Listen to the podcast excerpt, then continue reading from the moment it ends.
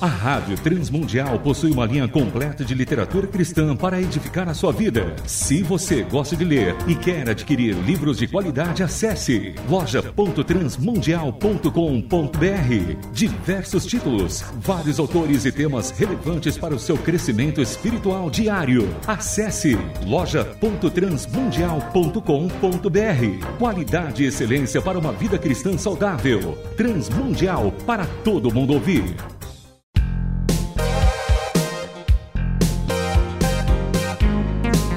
Painel Literário. Livros e autores que valem a pena ler.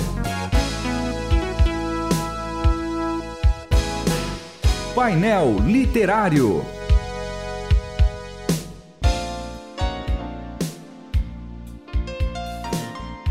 Sejam todos bem-vindos mais uma vez ao painel literário da Rádio Transmundial com os meus amigos de jornada, Márcio Sarraf e Júnior Martins. Sejam bem-vindos. Prazer, João, tá aqui. Prazer, João. Hoje a gente vai conversar sobre um livro que o, o pastor Júnior me lembrou muito bem. É, me parece que foi o último livro mesmo, assim, que o Dr. Shedd escreveu, já no fim mesmo da vida dele. Se eu não estou enganado, a Ellen me falou sobre isso, mas posso confirmar com ela mais tarde, que é o livro que foi intitulado como Chamado e os Dons do Espírito Santo, mas que depois a gente vai ver que ele, ele até nega um pouquinho, né? Esse é o título da capa. Uhum. Mas sobre o que fala esse livro, Pastor Júnior? Então, é um livro é impressionante, eu acho que vale para todos os crentes, vale para pastores, vale para lideranças de igreja, e ele trabalha a expressão chamado não é? que vem lá do grego kaleo, klesis ou kletos, né? as variações aí da palavra chamado no Novo Testamento. E a conclusão é de que a palavra chamado ela está diretamente associada ao convite para a salvação e para o discipulado. Uhum. Em outras palavras, o chamado é algo amplo para todos os crentes. E por que que isso é soa diferente para mim soa impactante? Porque geralmente a gente usa a expressão chamado para falar a respeito de, de trabalhos específicos, chamado para ser pastor, chamado para ser missionária, chamado para ser esposa de pastor, esposa de pastor, chamado para ser professor de escola bíblica dominical. E a análise do Novo Testamento, e eu concordo com o Dr. Shed, a gente pode olhar o Novo Testamento e reler, é um convite inclusive a ser feita essa releitura. Ela nunca associa o ministério pastoral, missionário ou até mesmo o uso dos dons a um chamado específico.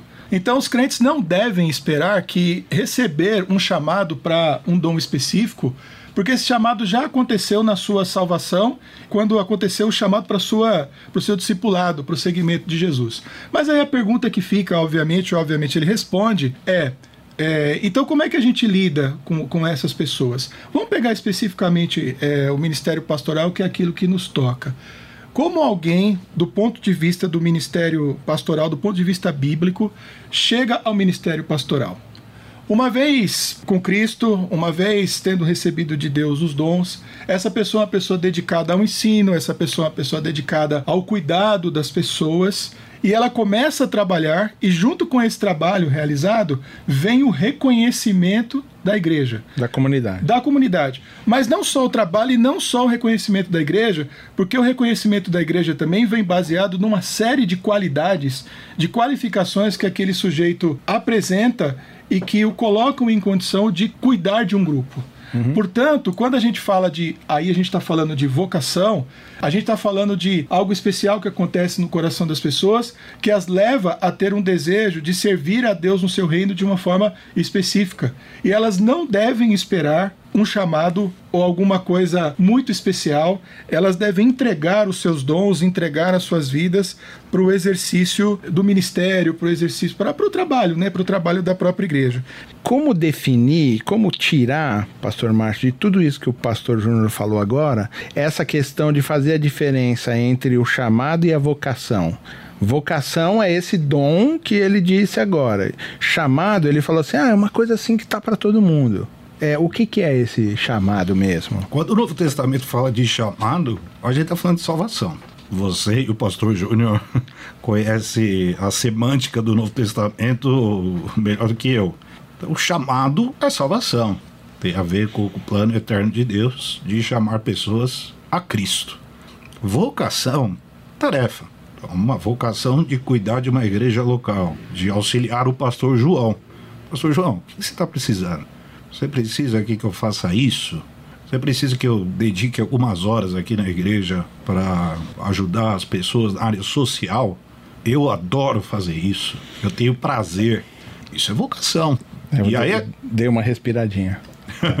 e aí, é, aí é claro que, que o, o papel da igreja é, é fornecer as condições, os, os elementos para uma capacitação para isso. O que vocês estão me falando é revolucionário para tudo, né? Sim. Por quê? Porque na visão do mundo evangelical, do mundo cristão de forma geral, chamado é o cara que vai servir que vai fazer.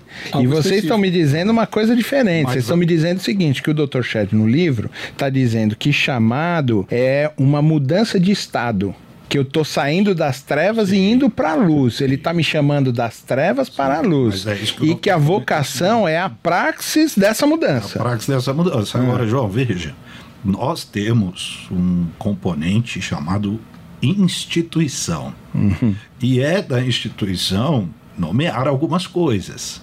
E a instituição batista, então vamos falar da nossa denominação, nós três aqui somos da denominação batista, convencionou-se chamar chamado como vocação ministerial. Que é um erro. Que é um erro, mas é um erro institucionalizado. É um erro que está, está posto. A gente contorna isso, a gente lida com isso, mas ele está ali. Mas, é, fazendo uma análise textual do Novo Testamento, chamado é para salvação.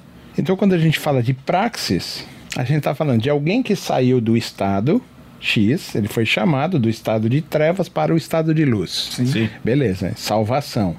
E a praxis, então, daquele que agora é iluminado, daquele que agora está na luz, a gente está chamando de vocação. É isso? Isso. Por quê? O Dr. Shed no livro ele coloca de uma forma assim bastante evidente. O chamado está associado à salvação e ao discipulado. A vocação está associada à experiência, a dons, a reconhecimento da igreja, ao caráter da pessoa. A gente pode colocar aqui até a idade, conhecimento bíblico, aptidão, a aptidão desejo de servir. E olha como para mim isso é, é, Você usa a palavra revolucionário, eu quero tomar ela também para mim. Se a gente realmente entender isso, tira de nós uma, uma nuvem, tira de nós algumas escamas dos olhos que vão nos abrir para uma nova realidade da prática da igreja. Por quê? Eu não preciso taxar as pessoas, rotulá-las mas eu passo a compreender as pessoas a partir das capacidades específicas que elas têm e elas podem ser usadas no máximo do, do, seu potencial de acordo com as características que elas têm. Eu tenho que necessariamente é, levar para o ministério pastoral alguém que tem o dom de ensino? Não.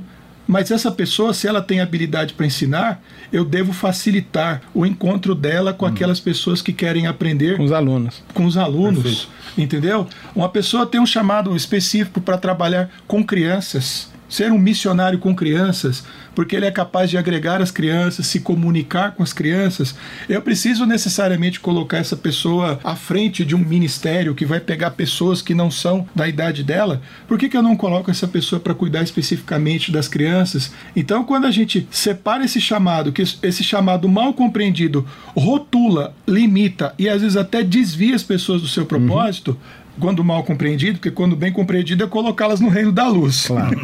né? e, e, e, quando a gente entende de fato a vocação, a gente consegue ser mais objetivo, mais específico e eu diria até mais justo e, e mais proveitoso. O, o, senhor diria, pastor Márcio, que é, essa visão, se a gente conseguir agora, como a gente fez, é, entender vocação e chamado, isso também vai tirar um pouco da arrogância dos líderes. Você acha que quando a gente entende que chamado é para todo mundo e que vocação vai ser aproveitada naquilo que você tem, na sua máxima expressão disso, isso faz com que a igreja seja comum? que a igreja seja igualitária e que a gente acabe com esse, esse misticismo de seres mais elevados do que outros? Bom, primeiro, a gente precisa sempre lembrar das palavras do Senhor Jesus, né? Quem quiser ser o maior, seja o que sirva. e, e, acredito que é nisso, nisso reside aí o sentido de chamada e vocação. Então Jesus chamou todo mundo.